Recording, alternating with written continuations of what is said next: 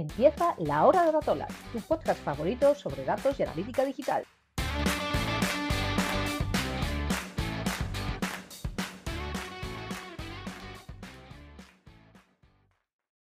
Hola a todos y a todas, bienvenidos a un nuevo episodio del podcast de Datola. Eh, hoy estamos ya encarando la recta final del, año y queremos hacer un poco pues, de, repaso, de repaso de lo que ha sido 2023 eh, y de lo que se nos viene encima para este 2024, ¿no? los, retos que, afrontaremos en el futuro.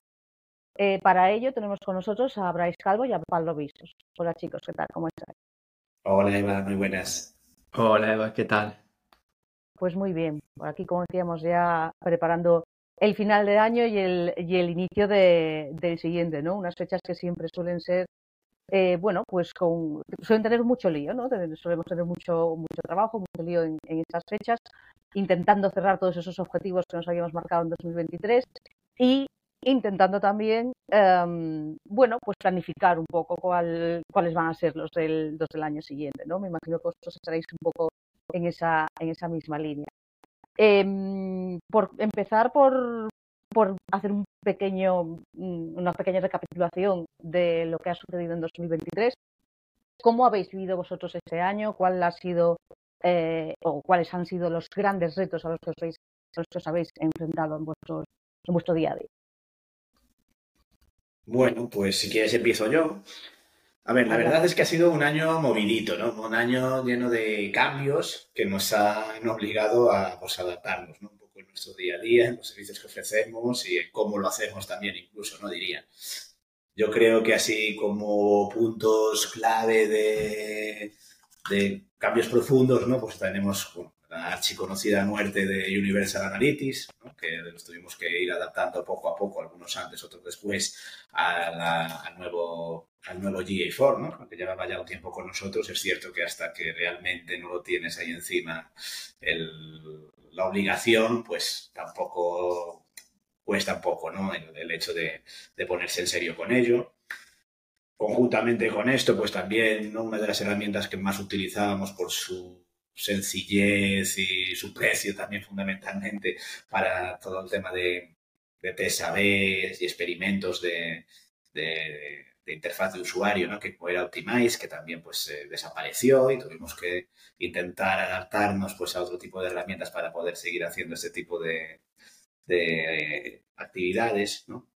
Y bueno, también, ¿qué más cosas? Pues la irrupción ya a lo loco de todo lo que son los sistemas de inteligencia artificial, ChatGPT, BART, etcétera, ¿no? que ya eh, no solo a la hora de lo que nos puede influir en nuestra propia productividad o nuestro propio trabajo, sino también en el hecho de que realmente te puede ofrecer, o sea, que realmente te puede ofrecer para llevarles a, un mejor servicio pues, eh, a tus clientes, a tus proyectos, a tus análisis, eh, etcétera, ¿no?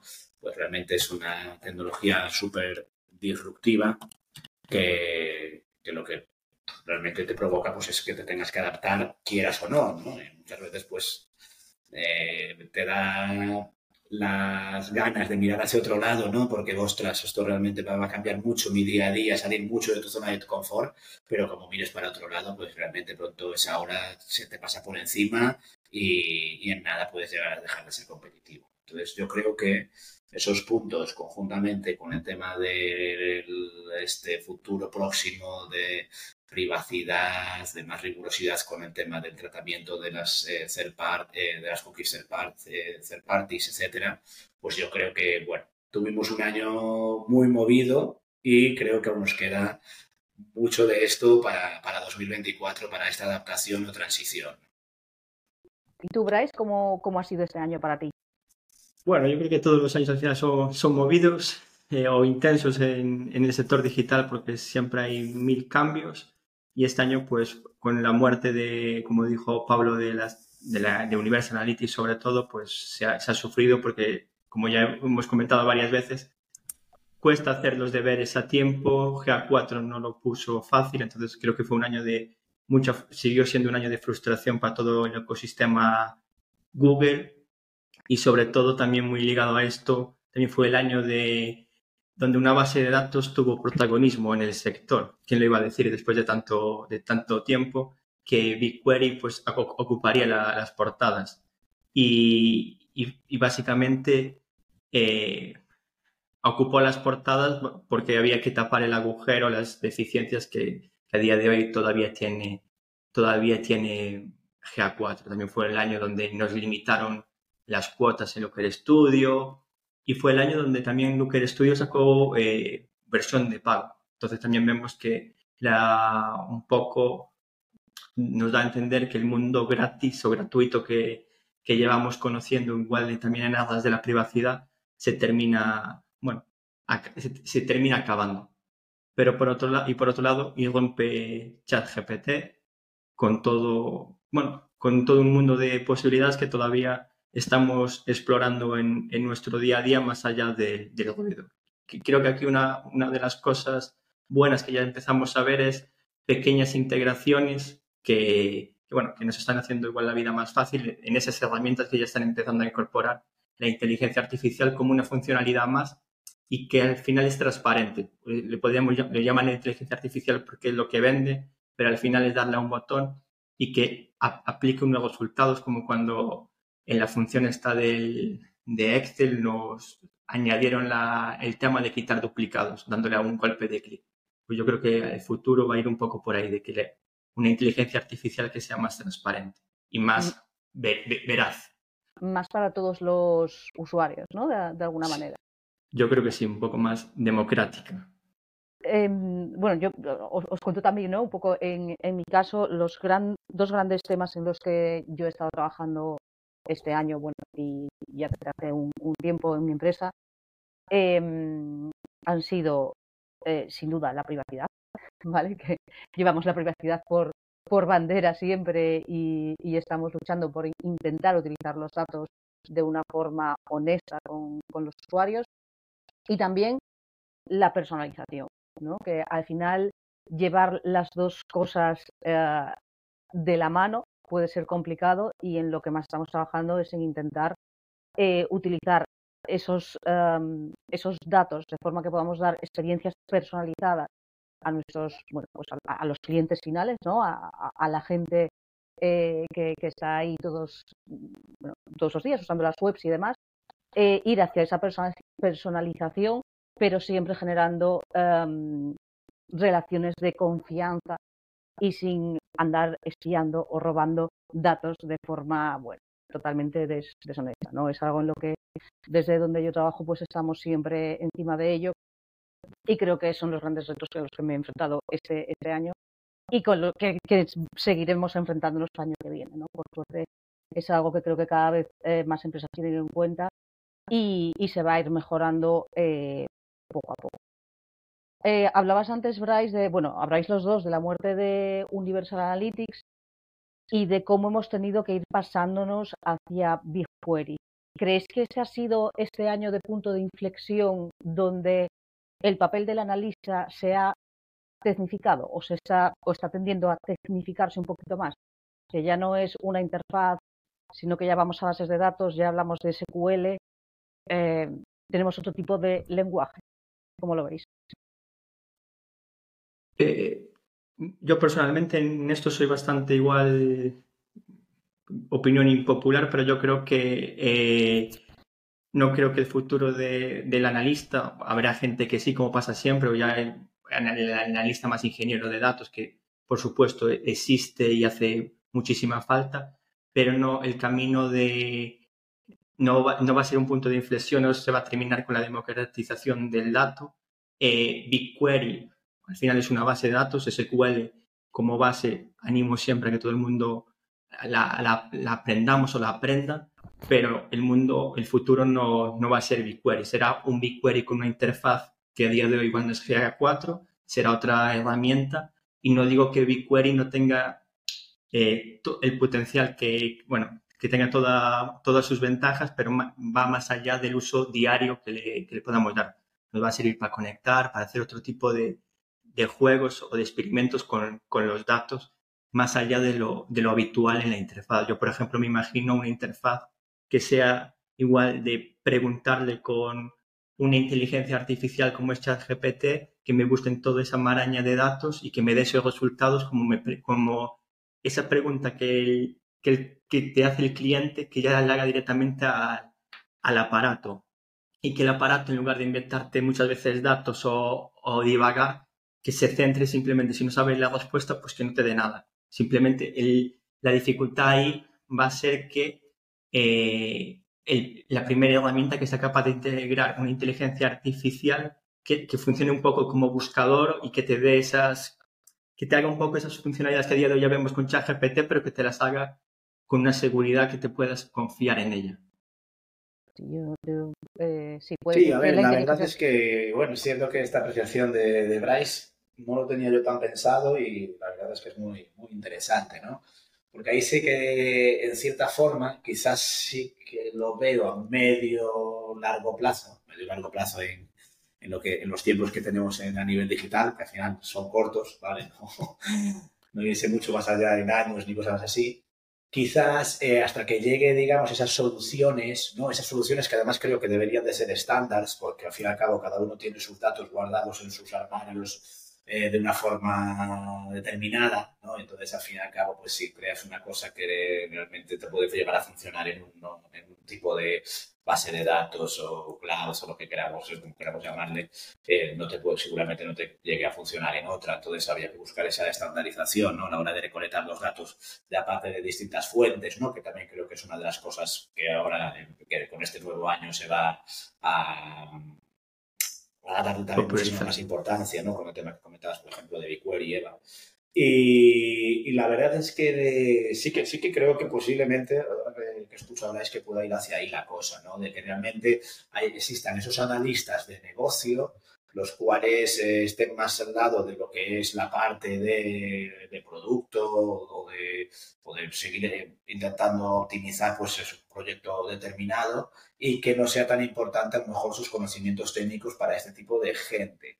Pero creo que a corto plazo sí que es necesario eh, el hecho de empezar a conocer más de la base de dónde están los datos, ¿no? Que podemos decir eso, ¿no? En, en BigQuery por empezar a conocerlo. ¿no? muchos de los analistas digitales conocíamos los datos pues, a través de una interfaz. ¿no? A día de hoy esas interfaces se nos quedan muy cojas. a día de hoy necesitamos en plan de utilizar esos datos más en bruto, eh, unirlos con otros y eso nos obliga un poco también a, a, aprender ¿no? de cómo, cómo, realmente podemos... Eh, tenemos que organizar todos esos datos para podernos sacar el mayor partido y ya en algún momento seguramente que ya eso esté eso, estandarizado o establecido de alguna forma y a través de alguna interfaz de estas, pues realmente lo que son los análisis, a fin a cabo, a lo mejor puedes llegar a hacérselo a través de preguntas, ¿no? Como hacemos, o, de, lenguaje normal como lo hacemos a día de hoy con ChatGPT, que al final nos traduce muchas cosas de esas. O sea, tú ves una tecnificación a corto plazo, a corto plazo, a corto plazo, perdón, porque no nos va a quedar eh, más remedio, pero em, a largo plazo sí que puedes ver esa, esa parte más de, de, integración con la inteligencia artificial, de esa interfaz ideal a la que lancemos preguntas y nos conteste. Mi, mi pregunta aquí es, y mi reflexión es, ¿hasta qué punto mmm, bueno, no sabemos, ¿no? Porque todavía tiene que avanzar mucho todo esto de la inteligencia artificial y demás, pero hasta qué punto vamos a poder fiarnos de las respuestas que nos dé la inteligencia artificial, porque hemos hablado muchas veces que muchas veces los algoritmos y demás pues tienen sesgos, eh, no tienen en cuenta mmm, ciertas cosas, otras veces al revés, lo hacen mucho mejor que nosotros porque somos nosotros los que tenemos los sesgos. Entonces, eh, esos, esos algoritmos van a ser cajas negras, creéis, o va a haber ahí una nueva oportunidad quizás o incluso una nueva profesión, quién sabe, eh, donde se creen algoritmos de inteligencia artificial eh, que, que, sean adaptados ya a tu empresa y a, tu, a todos tus datos y a todo, todo, todo tu ecosistema. Yo creo que ahí, por un lado, bueno, contestando esto último, va, creo que el tema de, los algoritmos la, van a estar adaptados a tu, a tu empresa van a beber de tus datos, ahí va a estar, ahí va a estar la potencia, sea tuyo, o sea, abierto ese algoritmo, o sea de un tercero, ya sea Google, o sea quien sea. Para mí, aquí, aquí el tema, eh, volviendo creo que al, al inicio, es que la, es que, eh, en, que si podemos confiar en esa caja negra.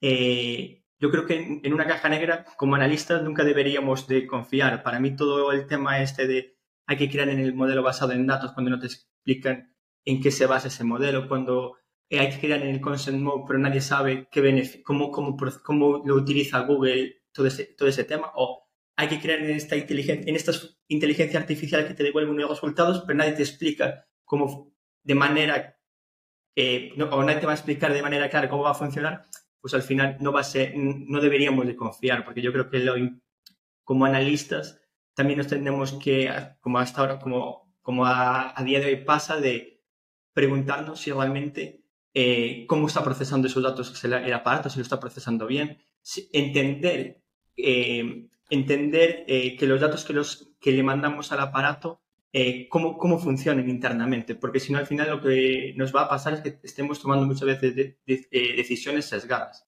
Y si el algoritmo pues igual tiene una reputación o está auditado de alguna forma, pues igual no hacemos nosotros ese trabajo, pero una comunidad por detrás que lo hace. No digo que todo el mundo tenga que auditar los algoritmos, pero alguien tendría que poder hacerlo para darle una fiabilidad al negocio. Entonces yo creo que al principio todo eso va a recaer en, la magia negra de, de, las herramientas y después tendremos algo un poco más abierto y confiable para que evitar el típico problema que, actualmente sufrimos de que cada herramienta va para sí misma. Pablo, ¿y tú cómo ves todas estas reflexiones que está haciendo eh, Bryce sobre lo críticos que debemos de ser los analistas ante cualquier bueno, herramienta o cualquier sistema futuro de inteligencia artificial que nos dé respuestas?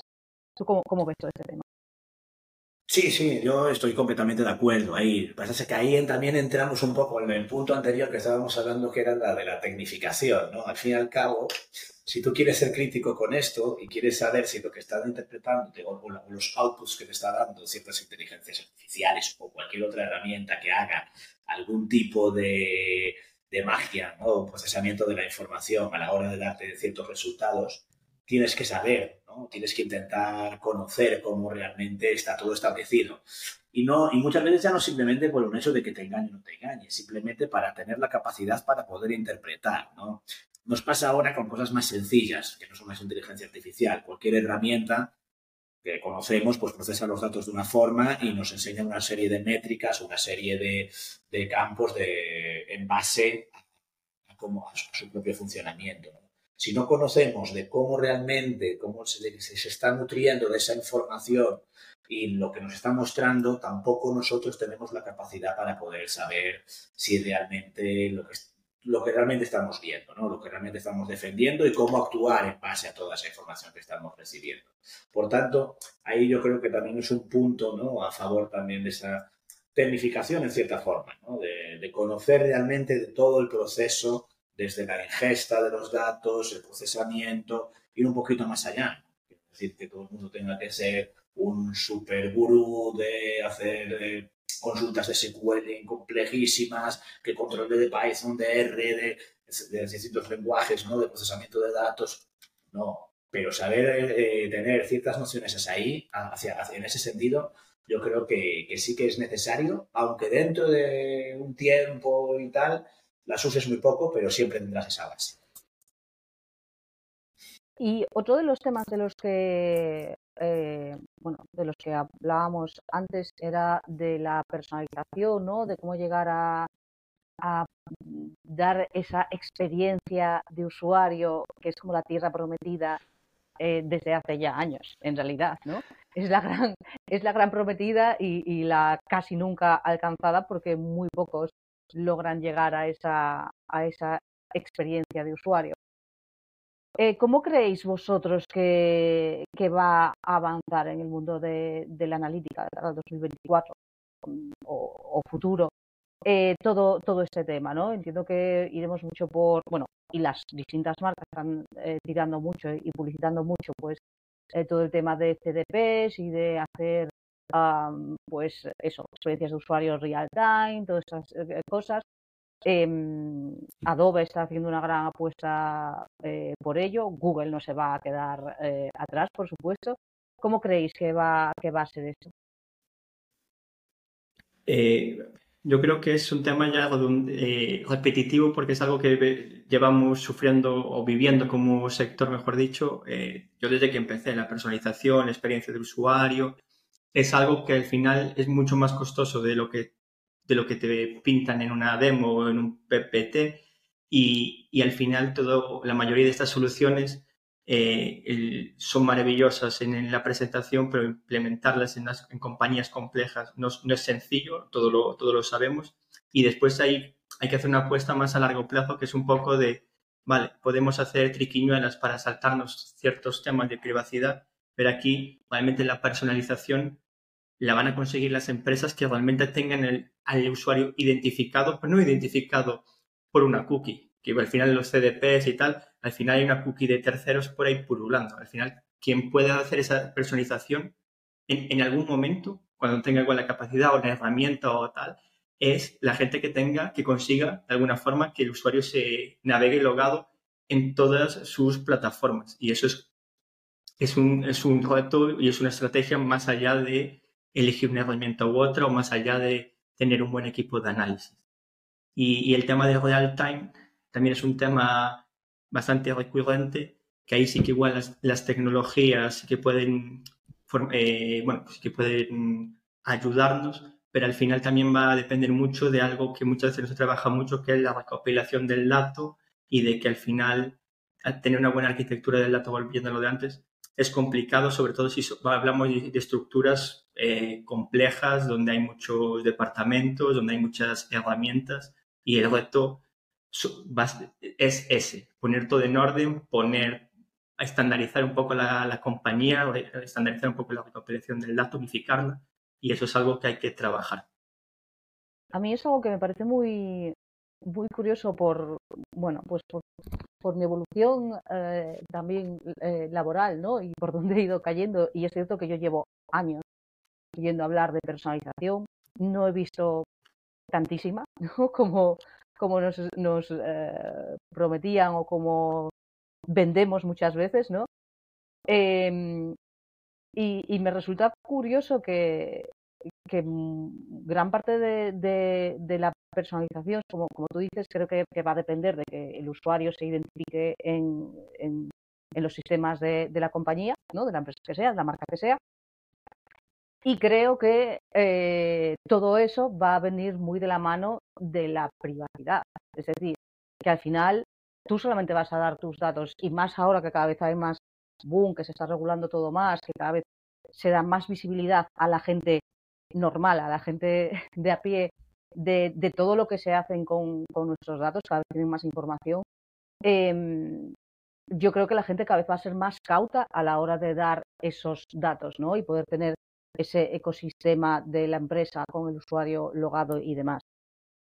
Y la clave aquí creo que no va a ser la tecnología tanto, sino el, ah, el saber construir esas relaciones. O sea, la tecnología tiene que estar ahí, por supuesto, ¿no? Para recoger los datos en todas las plataformas y demás. Pero el que el usuario te dé sus datos o no va a depender de esa relación de confianza que tú puedas generar como marca a tus, a tus eh, clientes, ¿no? A tus clientes finales.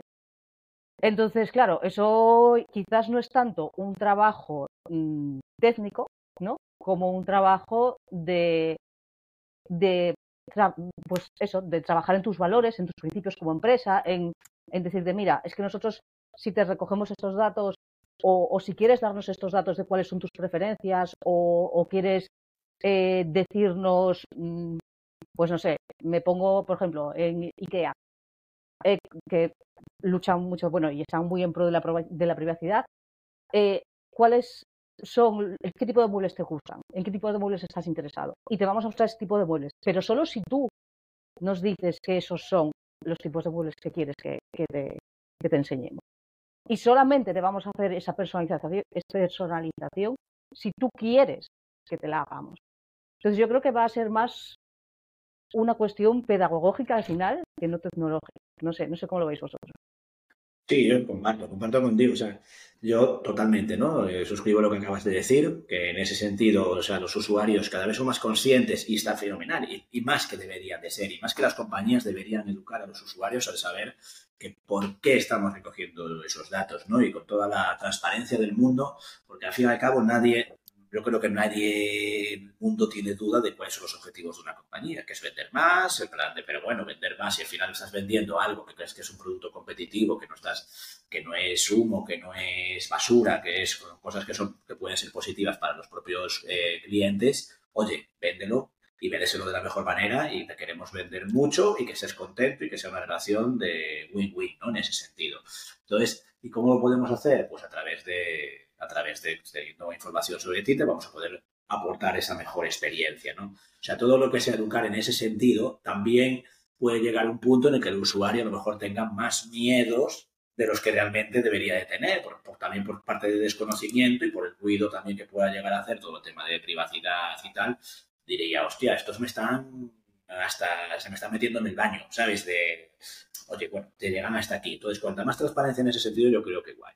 Y yo añado un punto también que creo que quizá, bueno, ya yo creo que ya se están viendo cosas, que es el tema de, del ofrecer, ¿no? Pues se habló también muchas veces, ¿no? Lo de ofrecer al, usuario a cambio de eso, ¿no? Al fin y al cabo, si las compañías tienen, quieren datos de sus usuarios es porque van a tener un beneficio directo, ¿no? Aparte del beneficio de eso, de una experiencia más personalizada, que al fin y al cabo es una experiencia más personalizada, pero para vender más, eh, pues darles algo acá. Es decir, en el ejemplo de IKEA, oye, mira, vamos a hacer esto, necesitamos tus datos porque queremos mejorar y además te vamos a dar un 10% en tu siguiente compra si nos permites hacer, eh, acceder a estos datos para, dar, para daros un mejor servicio y que sigáis siendo nuestros clientes, ¿no? Pues creo que por ahí también a lo mejor pueden eh, ir pasando, pasando cosas. Ya no, en, otros, en otros sectores, como por ejemplo periódicos y demás, ¿no? Porque ya está sucediendo. O sea, ahí ya el tema de no son tan rentables a nivel publicitario como soportes publicitarios, tienen que cobrar una, tarifa. A día de hoy ya sabéis que las tarifas están por el suelo, o sea, están haciendo ofertas de un euro al año, 10 euros al año en el país, que evidentemente es insostenible, supongo, solo con eso, pero bueno, ¿por qué lo hacen? Porque comparan, porque están llevando también pues toda ese, ese login de los usuarios, toda esa información del usuario que después repercutirá en sacarles partido por otras cosas, ¿no? Eh, entonces yo creo que ese punto, ¿no? del tema de internet gratuito siempre y tal, porque utilizaban nuestros datos con las cookies y con los, anunciantes Google y tal, se va a ir apagando un poco, pues hay que buscar pues nuevas fórmulas, ¿no? También de darle al usuario, primero con sus conocimientos que decías tú mucho, ¿no? Y, esa, confianza, y por otra parte, pues incluso hasta ofrecerles ciertos eh, beneficios, ¿no? Para, para, seguir teniendo esa relación de equilibrio entre que todos ganemos, ¿no? Con este, con este tipo de cosas. El sistema de suscripción está, está cada vez bueno, cada vez más al día, ¿no? Hace poco solo que salió a, a todos los que os estáis escuchando en Meta la, opción de, ah, oye, ¿seguimos, ¿seguimos de gratis o, o me pagas? Y uh, bueno, no, no, no, sé, no sé si, si, va a funcionar en plataformas como eso, sí que lo veo mucho, lo que tú decías, en periódicos y ese tipo de, eh, de plataformas digitales donde, bueno, pues al final pues hacen un trabajo y tú pagas por ver eh, ese trabajo. No, no es que no haga un trabajo eh, Facebook, ¿no? que también tiene que mantener toda su plataforma y demás. pero creo que igual es algo que, bueno, pues que igual no, no tanta gente está dispuesta a pagar por ello. O sí, no lo sé. Desde luego, yo, creo, yo creo que, por ejemplo, ahí los grandes van a poder permitir obligar a los usuarios a que cedan sus datos, porque igual no hay otra alternativa a Facebook, a Instagram o, a WhatsApp o a la herramienta que sea, porque estás pillado por su ecosistema, entonces le, cedes tus datos. Pero yo creo que lo que va a triunfar en los próximos años es la suscripción, son los programas loyalty de fidelización, todas las marcas que trabajen bien todo ese tipo de programas, yo creo que a la larga van a poder, eh, y no quemen los canales, los típicos canales, pues al final creo que van a, ver un beneficio a largo plazo. ¿Qué pasa? Que es, todo esto son beneficios a largo plazo y, funciona cuando funciona. Igual a día de hoy implementar cosas de privacidad todavía no, la sociedad no lo valora mucho, pero a la larga yo creo que como pasa con el medio ambiente va a ser algo que la sociedad demande y se fije. La impresión que me da es que, aunque estamos todos de acuerdo en que, hay que trabajar en esas relaciones de confianza entre las marcas y los clientes finales, la sensación que tengo en el sector de la analítica es que se está trabajando más a nivel tecnológico en ah, saltarse las leyes ¿no? y hacer las chiquiñuelas para tener un CDP que me consiga los datos por aquí y por allá sin que el usuario sea del todo consciente, que no en esa parte más pedagógica que decía antes de intentar, oye, pues mira, pues es que yo te doy este servicio y por este servicio es por el que, bueno, pues eh, si quieres este servicio, pues necesito tus datos o necesito eh, que me pagues una suscripción o, lo que sea, ¿no? Entonces me da un poco esa, esa sensación de que, bueno, de que quizás todavía la industria no se ha dado cuenta o, o todavía no, no quiere darse cuenta de que eso, de que hay que trabajar por la privacidad, igual de que, que trabajamos por, por el mantenimiento del medio ambiente y de intentar salvar el, el, planeta, ¿no? Entonces que al final que va a ser algo en lo que, en lo que antes o después habrá que trabajar y que todavía estamos como en unas fases muy iniciales, porque la industria lo que quiere es, o, o sea, mi sensación es que lo que quiere es ver cómo saltarnos la ley. Vale, ahora no nos dejan, eh, coger los datos sin avisar y tenemos que poner el banner de cookies. Pues lo ponemos. Pero en cuanto podamos ya lanzamos los datos, o algunos incluso antes de poder. Eh, ese tipo de, cosas, ¿no? Es un poco la sensación que me da a mí. Espero que, cambie y que no cambie, que cambie cuanto antes esa tendencia, pero, pero me da que los esfuerzos van por ahí de momento. No sé cómo lo veis. Yo creo que, que bueno, por un lado, no todas las empresas ah, se pueden permitir pues, un sistema de login por cómo es la tipología de, negocio, entonces también es entendible. Y después, yo creo que lo que están haciendo es prolongando el, sufrimiento la agonía. Al final, como tampoco ven claro otro, otro tipo de cómo, cómo conseguir lo mismo haciéndolo de la otra forma, y lo que, lo que, estamos, lo que está haciendo como la industria es posponiendo el problema de cómo buscamos estas triquiñuelas pues para seguir teniendo los mismos datos que antes. Pero igual no nos hacen falta los mismos datos para tomar las, para tomar buenas decisiones. Igual tenemos que cambiar la forma de, cómo analizamos. Pero claro, todo esto eh, es romper muchos años de, de, unas metodologías o de una forma de, de, reporting o de una forma de análisis que no es fácil. Y, no todas las industrias eh, están preparadas. Entonces, bueno, incluso, sobre todo los actores más, más perjudicados, que es el tema de la publicidad, claro, te incitan a hacer todo ese tipo de, de, triquiñuelas porque así eh, ellos, mientras ganan tiempo para ver si, si descubren la forma de seguir aportando el mismo valor que antes. Pero es probable que ya nunca lleguen a aportar ese mismo valor, o sí. Yo igual, eh, ¿qué pasa? Aquí entra también un, hay un problema, ¿no? Porque muchas veces que para avanzar, para, bueno, eso, ¿no? Intentar tener lo mismo, simplemente que haciéndolo de otra forma para que se salte esa línea de la ley que no estaba bien establecida, pero que seguro que la van a poner dentro de seis meses, un año en la Unión Europea y entonces ya no sea válida.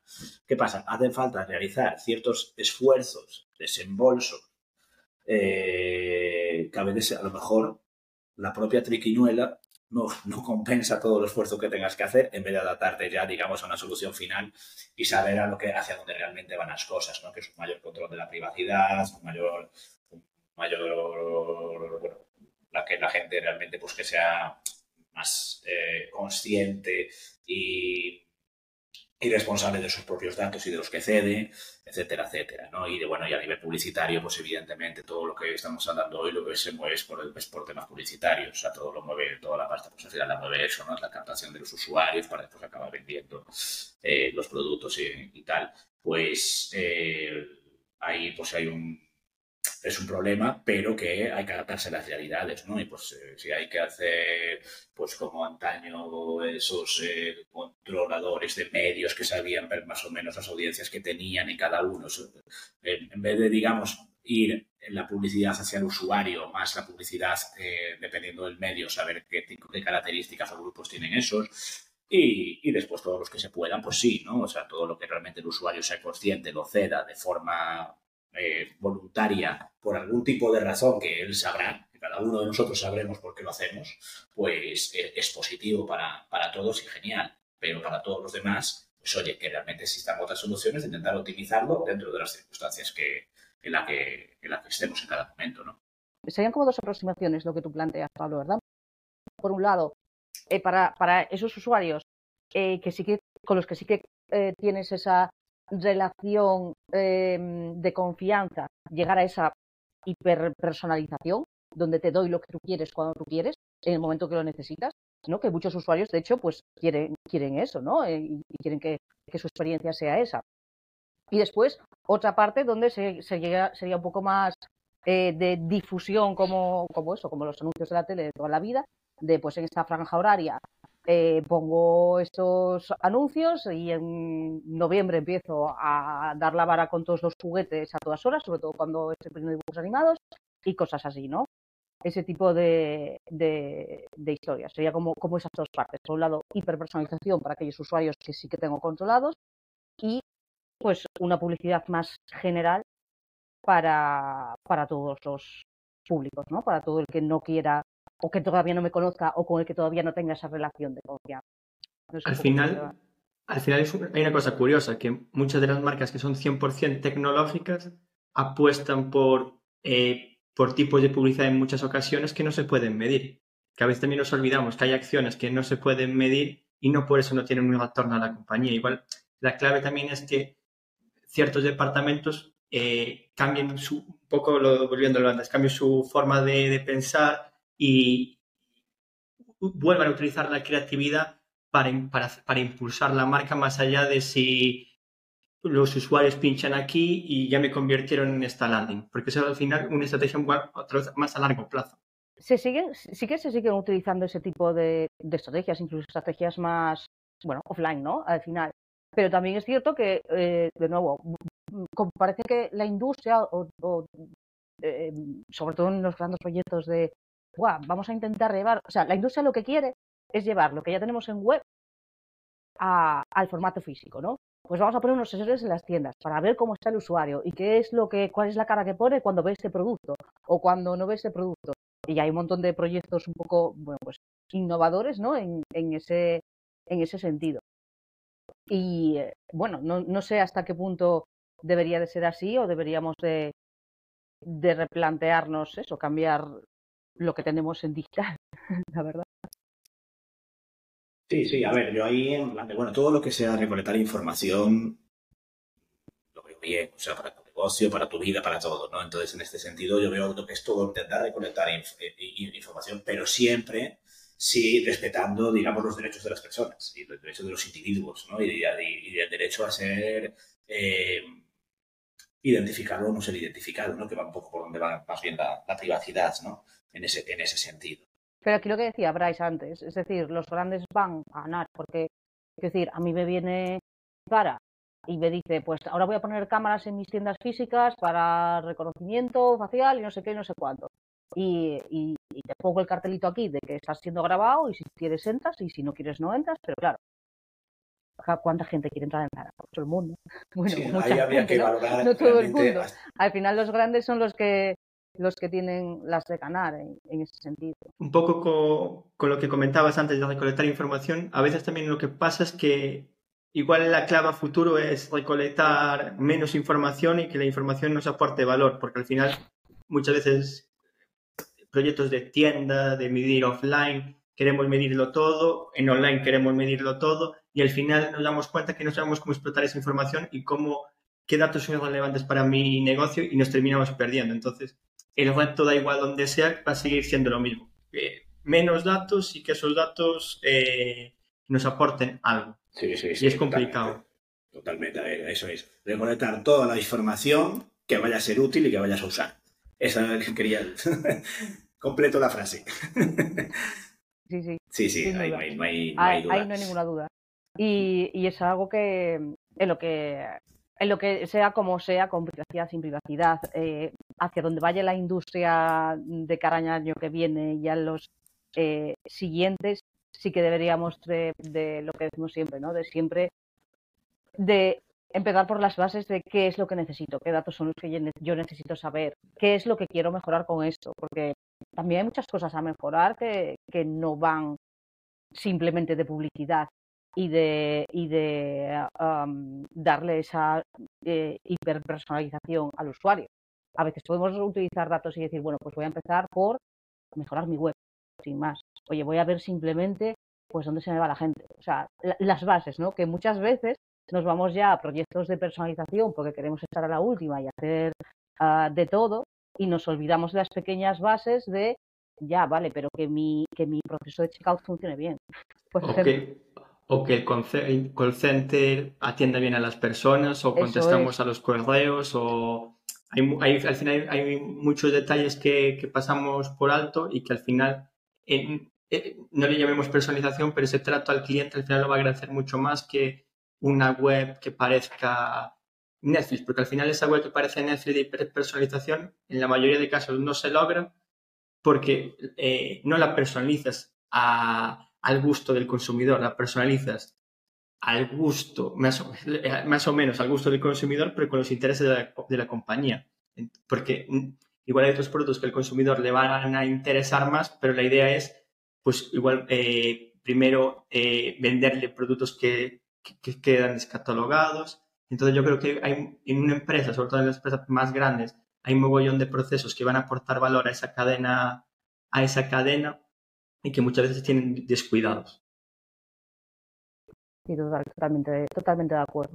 Poner los datos en, ese tipo de procesos y demás, utilizar los datos para ello, eh, puede ser una de las cosas que, bueno, seguro que es una de las cosas que deberíamos de, hacer y que está más descuidada, ¿no? Porque al final casi siempre lo, llevamos eh, hacia la, publicidad. Al final también es donde está la pasta, por eso lo llevamos hacia ahí. Son los que, los que más pagan. Eh, bueno, y un poco por ir eh, cerrando, em, después de todos estos temas que hemos tocado y demás, ¿cómo veis eh, vosotros em, el 2024? ¿Cuáles creéis que van a ser los grandes retos que vamos a tener para, para el 2024? Pues mira, yo creo que va a ser con la con todo el jaleo que tuvimos en 2023, ¿no? De que fue como esos puntos, así, digamos, bastante potentes de cambios, yo creo que, que 2024 pues, he seguido un poco con la misma, con la inercia, ¿no? De, eso que comenzó en 2023. O sea, eh, creo que ahora mismo vamos a tener que adaptarnos a esta nueva realidad que, con esta tecnología tan disruptiva como son todas las aplicaciones que vamos a poder usar basadas en inteligencia artificial, tanto, como decía al principio, ¿no? tanto para, para los servicios que queremos ofrecer como para nuestro propio trabajo del día a día, ¿no? Cómo nos va a poder aportar en ese sentido y, poder eh, detectarlo y poder aplicarlo, ¿no? Eso por un lado. Después, el tema de, de la privacidad, pues lo mismo, ¿no? Cada día, pues, eh, hay que buscarse nuevas estrategias para, para usar para seguir siendo, siendo eficientes ¿no? y seguir siendo, pues realmente consiguiendo los, los objetivos de negocio eh, a pesar de tener menos accesibilidad a ciertos datos, pues oye, buscar esas relaciones de confianza con el cliente, ¿no? de cómo lo, cómo lo hacemos, de cómo, cómo, cómo, conseguimos eso, de cómo trabajamos esos datos que el cliente nos cede libremente, de forma voluntaria y de forma consciente ¿no? de lo que está haciendo. Pues todo eso para mí es otra, otra de las luchas que, que vamos a, a tener la recolección de información de distintas fuentes, siempre con lo que acabo de contar, ¿no? con, la, con la aceptación de, de, los usuarios. Eh, todo el tema de CDPs creo que ahora pues, lo, va, lo va a petar, como ya lo lleva a petar un tiempo, pero lo va a petar todavía más. Y bueno, ya ver qué nos depara también de algo más particular, pues a ver qué nos depara Google con, eso, con Google X4, va a seguir evolucionando, cómo va a seguir evolucionando están esas herramientas del ecosistema, ¿no? Comentaba esto de Google Studio Pro, a ver cómo realmente, si realmente se queda como una herramienta potente a nivel visualización o se queda pues ahí un poco en tierra de nadie, algo sencillo, pero no, que no llega pues a, niveles un poco más profundos como pueden ser otras, ¿no? Que conocemos.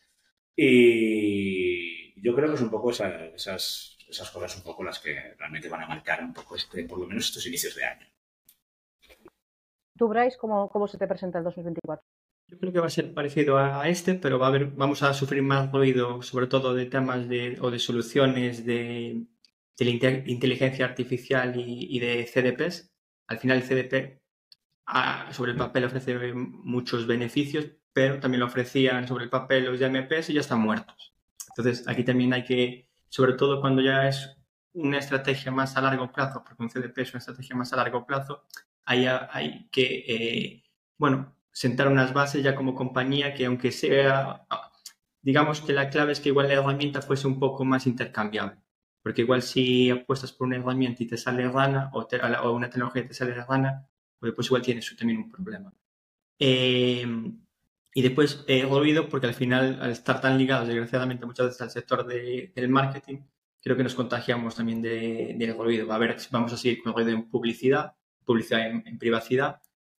Eh, vamos a sufrir el ruido de, cosas que mágicamente vamos a poder hacer con inteligencia artificial y creo que nuestro gran, gran reto va a ser cómo demostramos que seguimos siendo, igual no para el año que viene, pero igual a un futuro de cómo que nuestro trabajo, apoyándonos de inteligencia artificial, es más válido que simplemente utilizando eh, nuestro trabajo complementando con inteligencia artificial es mucho más válido que solo utilizando inteligencia artificial. ¿Cómo, podemos dar ese plus de calidad? Para, para el va a ser, para mí el reto va a ser ese. Después también hay que recordar que año tras año seguimos eh, evangelizando con las mismas cosas, calidad del dato, hay que etiquetar las UTMs, hay que mejorar temas de gestión de, de equipos, de procesos. Al final pasan los años, pero los problemas parecen que son siempre similares, da igual este sector, porque hablas con gente de otros sectores y parece que todos sufrimos el mismo, los mismos problemas, hay o no haya inteligencia artificial por el medio.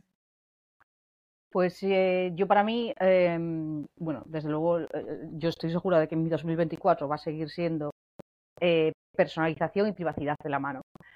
Con lo cual, que es como, como, lo, como lo imposible, ¿no? Pero intentar hacer posible ese, ese imposible, ¿no?